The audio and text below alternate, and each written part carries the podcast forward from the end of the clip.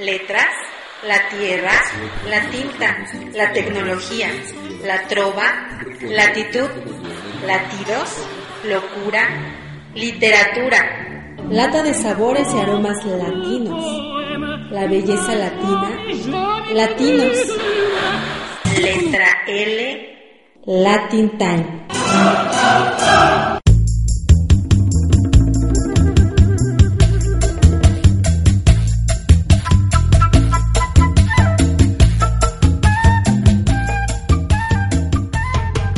Muy buenas noches amigos y amigas de Latin Time y de Éxodo Audio. Ya estamos de vuelta en la letra L en una nueva temporada en la que esperamos que ustedes nos acompañen. Hoy iniciaremos con una entrevista que realizamos al escritor Paco Ignacio Taibo II. Pero antes de que escuchemos la entrevista con Paco Ignacio Taibo II, me gustaría contarles unas cosas.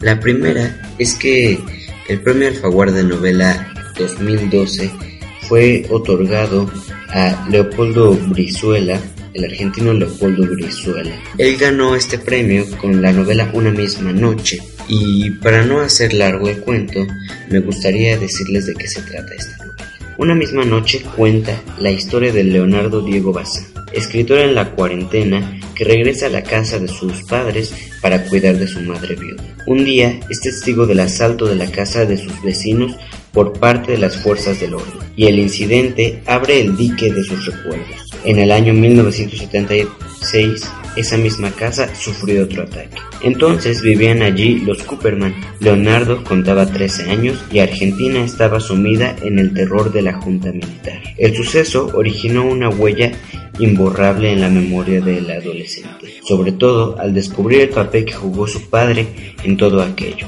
Leonardo empieza a escribir una novela con la intención de rescatar y exorcizar un pasado que había querido olvidar. Sus pesquisas se centran en la figura de Diana Cooperman, quien durante esa época de terrorismo de Estado sufrió una tortura psicológica. Así pues, el relato, mediante un diálogo constante entre los años 2010 y 1976, sirve de indagación y purga de una de las etapas más tenebrosas de la política argentina, reflejando, sin ánimo maniqueo, tanto a las víctimas como a los verdugos.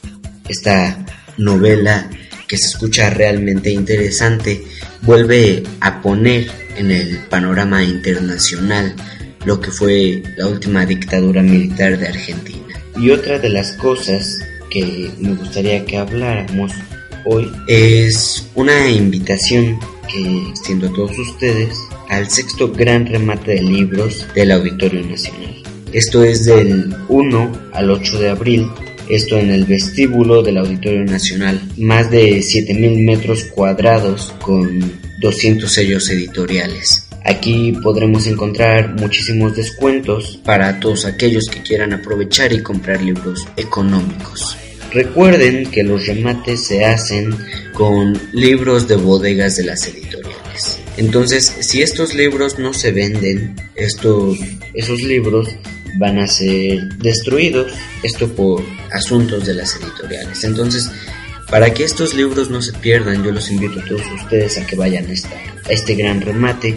Tienen tiempo, seguramente tendrán algo de tiempo. El del 1 al 8 de abril es la semana de vacaciones para todos los que estudien o los burócratas. Pero bueno, otra cosa interesante que me gustaría que tratáramos antes de que pasáramos a la, a la entrevista con Paco Ignacio Taibo II es invitarlos a que entren a la página de la Brigada para Leer en Libertad. La Brigada para Leer en Libertad es un proyecto del que ya habíamos hablado aquí, un proyecto de Paco Ignacio Taibo II y Paloma Saiz Tejero, que es esposa de Paco Ignacio. Este es un programa realmente interesante y que valdría la pena que ustedes se dieran una vuelta por su página. La página es www.brigada para leer en libertad, todo seguido, sin espacios, en minúsculas.com. Ahí ustedes van a encontrar eventos sobre conferencias de Paco Ignacio, de Armando Bartra, en fin, de activistas políticos, de historiadores. También hay una sección de descargas en las que ustedes podrán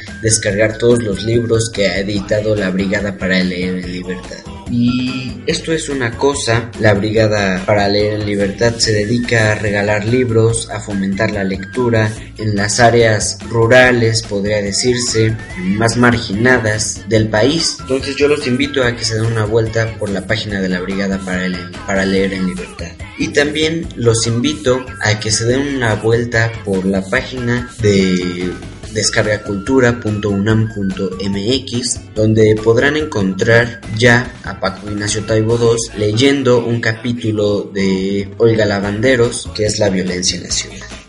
Ahora pasando a Paco Ignacio Taibo II, seguramente ustedes conocen a Paco Ignacio, eh, él es un escritor muy conocido porque se le ha llamado el padre de la novela neopolicíaca en América Latina. También es muy conocido y últimamente más por eso, por los programas, por los documentales que ha hecho con History Channel. Tiene un documental sobre Pancho Villa, tiene otro documental eh, sobre temporada de sopilotes, sobre su libro Temporada de sopilotes, que habla de la decena trágica y ahorita ha estado haciendo lo que es la historia no contada de México. Tiene El Álamo que lo acaba de grabar y ya va a salir en este año si no me equivoco. Entonces tiene bastantes cosas, eh, tiene más de 50 obras en su repertorio. Entonces Paco Ignacio Taibo es un autor que vale mucho la pena, es un activista político, un activista sindical, ha sido profesor universitario en la Facultad de Historia y Antropología de la UNAM, ha creado este famosísimo, famosísimo personaje, el detective Héctor Velasco Aranchain. Eh, Paco Ignacio también es muy conocido por su participación en 1968 en el movimiento estudiantil de 1968. Entonces, eh, los invito a que se den una vuelta por todo lo que tiene Paco Ignacio Taibo II. Si ustedes logran eh, entrar a la página de la Brigada Cultural, de la Brigada para Leer en Libertad, ustedes van a encontrar los eventos y las conferencias que da Paco Ignacio por toda la Ciudad de México. Seguramente alguna les va a quedar cerca y podrán asistir a escuchar a Paco Ignacio Taibo II y seguramente llevarse un libro de la Brigada Cultura, de la Brigada para, para leer en libertad y algún libro de Paco Ignacio, pues la Brigada para para leer en libertad se dedica a vender libros de Paco Ignacio a precios muy muy muy baratos. Entonces eh, vamos a escuchar la entrevista que le hice a Paco Ignacio en su casa hace unos días donde él habla de sus obras, de su literatura y habla de su activismo político. Eh, van a escuchar por ahí el cigarro que no se separa de Paco Ignacio, van a escuchar los hielos del vaso de coca, algo que tampoco se separa de Paco Ignacio, y van a escuchar al perro del vecino de Ignacio Taibo II que no ha dejado dormir yo soy Israel Cázar y me despido de una vez de ustedes para dejarlos con esta entrevista de Paco Ignacio. Antes de despedirnos por completo, antes de decirles adiós, me gustaría leerles una cita de Walter Benjamin de Iluminaciones. Dice, la verdadera imagen del pasado es fugaz. El pasado solo puede asirse como imagen que centella en el último instante en que puede ser reconocido y luego desaparece para siempre. Toda imagen del pasado no reconocida por el presente como algo que la incumbe corre el riesgo de desaparecer irremediablemente. Los dejo con la entrevista de Paco Ignacio Tayobos. Yo soy Israel Cázar, esto fue Letra L y nos escuchamos después.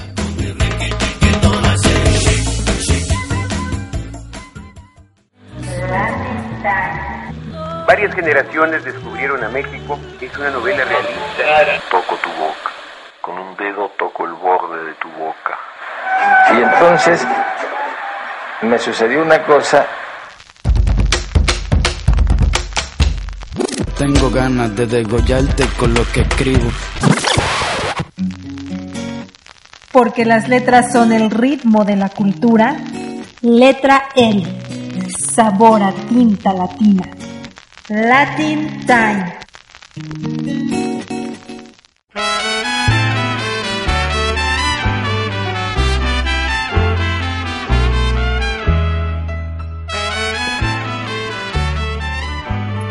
Bueno, eh, Paco gracias por recibirnos en tu casa. Nuestra primera pregunta es de ¿cuál y cómo fue tu primer acercamiento a la literatura?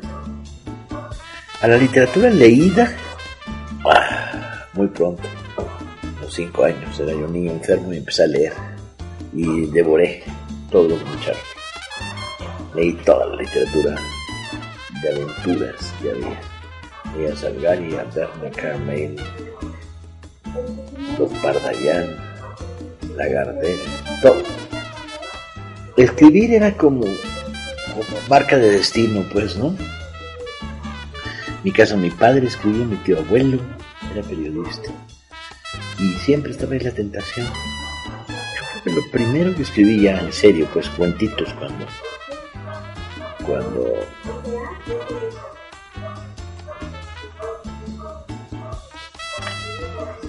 Cuando era adolescente, pero. Y niño, pero lo primero que escribí yo creo fue una novela en tres partes, muy influida por Max Frisch, que era el novelista que me interesaba enormemente en aquella época, en 1968 y 69. Ah, era la época de la persecución del movimiento estudiantil y dormíamos en casas que iban variando en los últimos meses del movimiento y entonces en las noches, de dormir, yo escribía. Esa novela la presenté en tres o cuatro editoriales y me la echaron en todas. Y de la tercera parte de esa novela, las dos primeras las, las olvidé y la tercera parte de la novela se convolvió lo que sería el convocado. La primera novela publicada Días de Combate, en el 75, escrita en el mismo 74 y principios del 75, bajo la idea de quiero escribir una novela policíaca. Entonces decidí incursionar en lo que sería la nacionalización del género. Y para mi sorpresa la mandé a una editorial y, y un mes después me dijeron, estamos interesados en publicar pues no hubo ningún ni bloqueo, ni obstáculo, ni nada.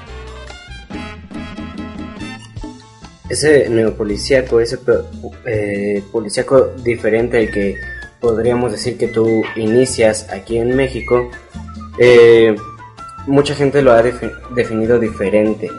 ¿Por qué crees que tu, tu neopolicíaco es diferente al de otras personas? Supongo que porque partía de un supuesto muy, muy claro, que era Ah, la nacionalización de un género no depende de las apariencias. No tiene que ver con que tú llames Pedro Pérez a tu personaje y lo pongas a actuar en la Ciudad de México.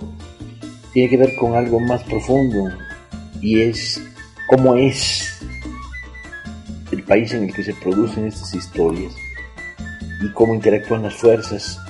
Supongo que en aquella época había sin duda una influencia fuerte de Chandler, de Hammer pero la creación de un detective independiente, que no privado, la palabra privado no me gustaba, sonaba propietario de una tienda de, campo, de, ropa o algo así, este, implicaba otras cosas, implicaba una, una reencuentro con el problema de qué es el crimen en nuestra sociedad, qué lugar ocupa el sentido del humor uh, más áspero, como exorcismo, a cómo la ciudad tenía que ser personaje.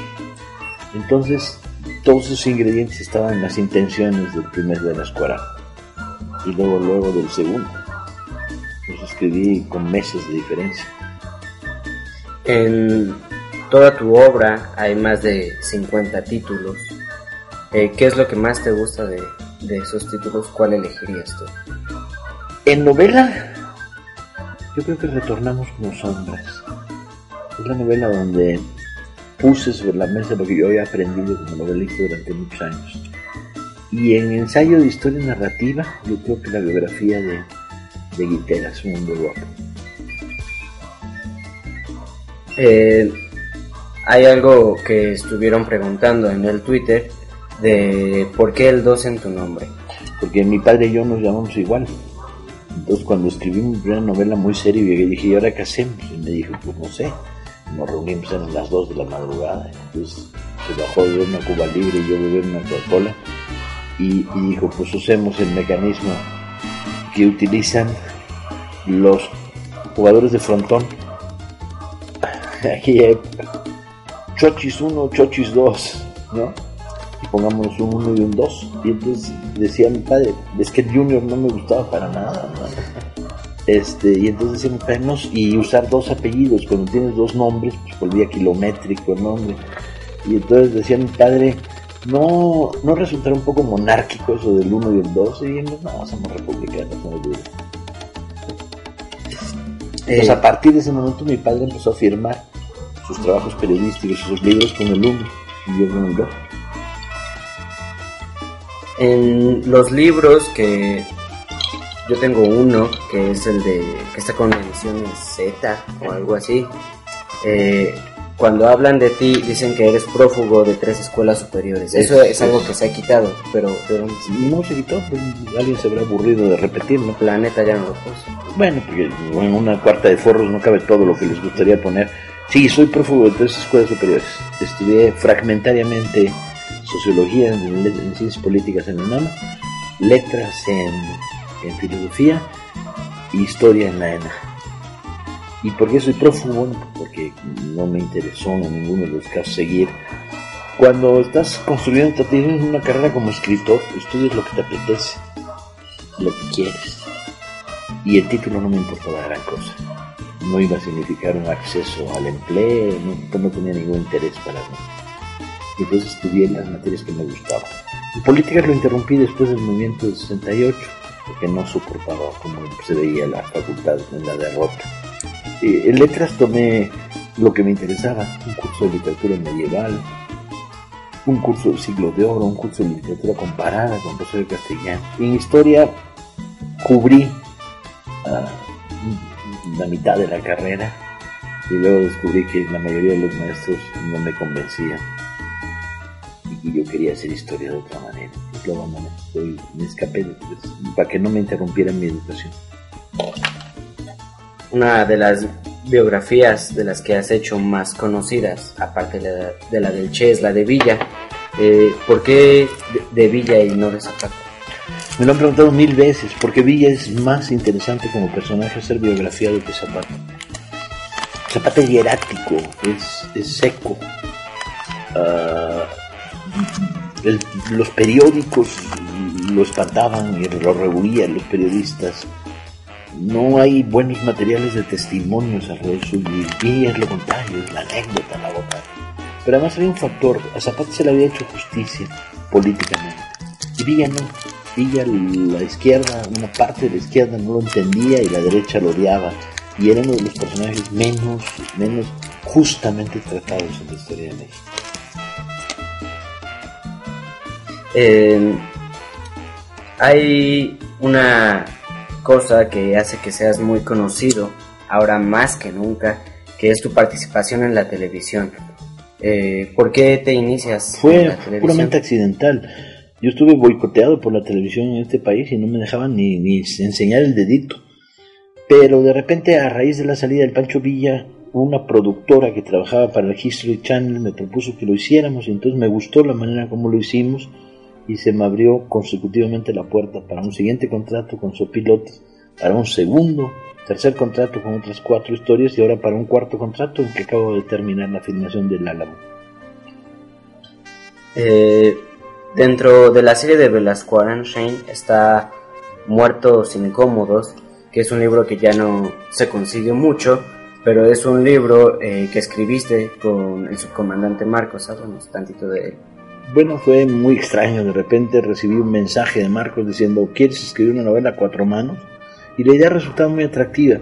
Marcos no tenía experiencia como novelista, pero tiene una buena pluma, escribe muy bien. Y era divertido. Además, el método creamos era jaladísimo de los pelos. Nunca nos vimos mientras estuvimos escribiendo la novela.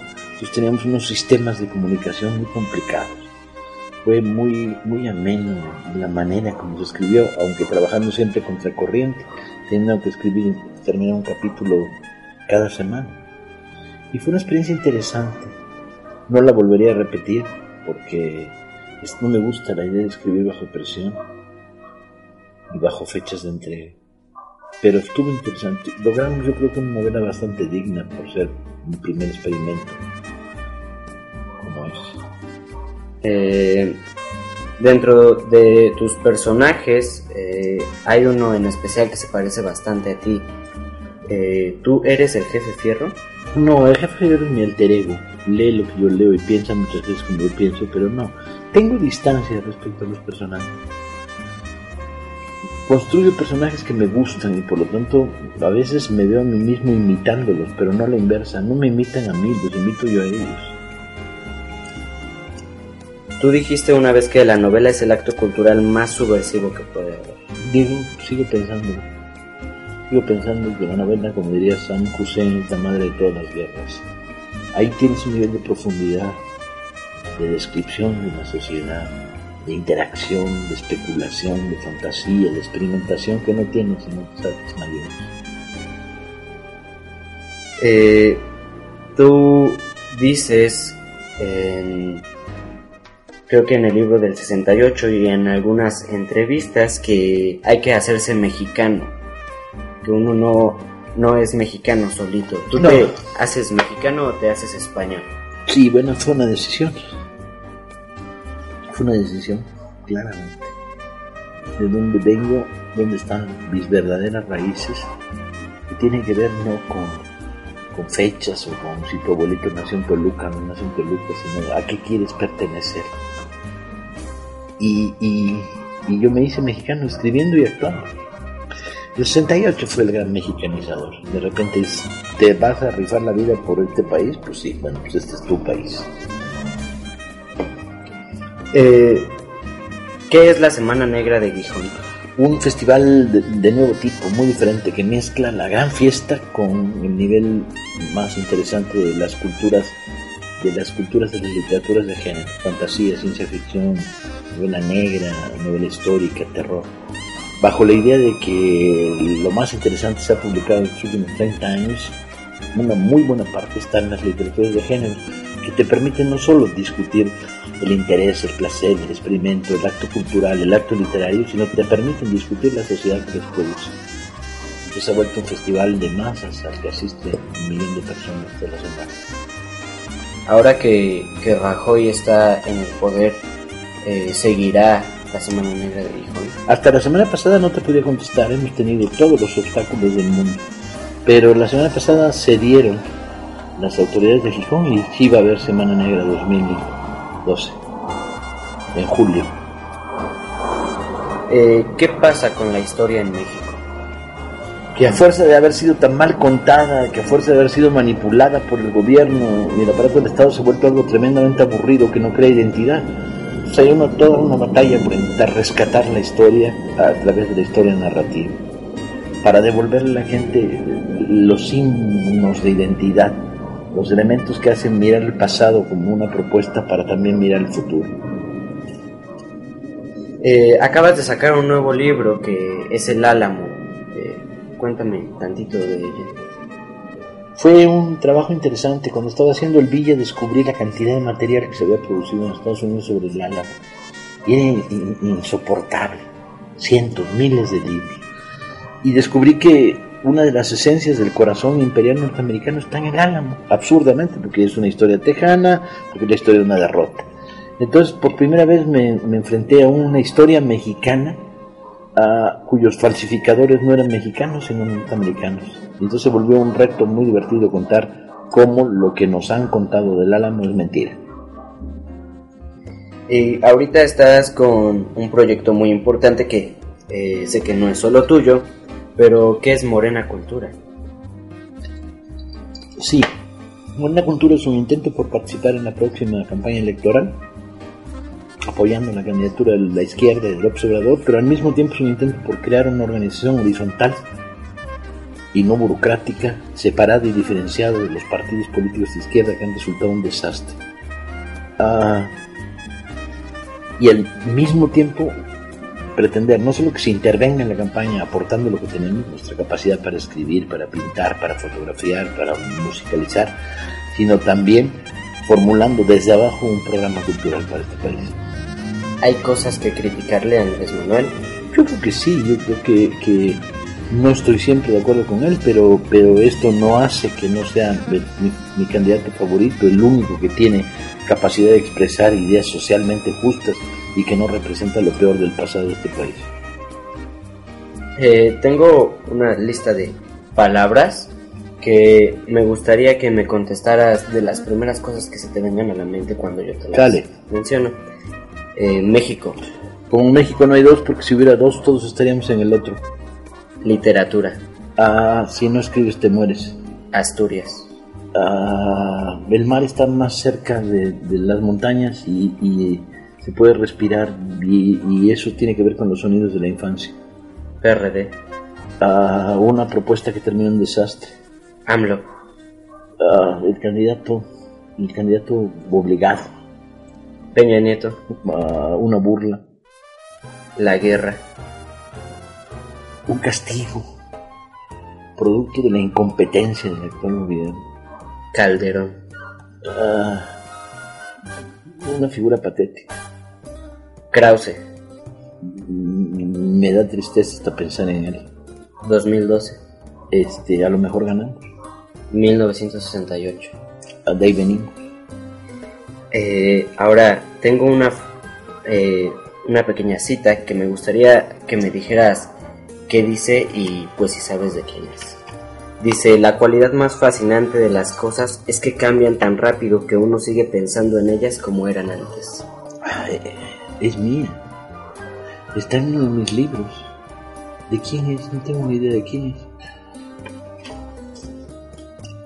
¿Ah, ¿Es mía? De tu papá. De mi padre. Está en uno de mis libros.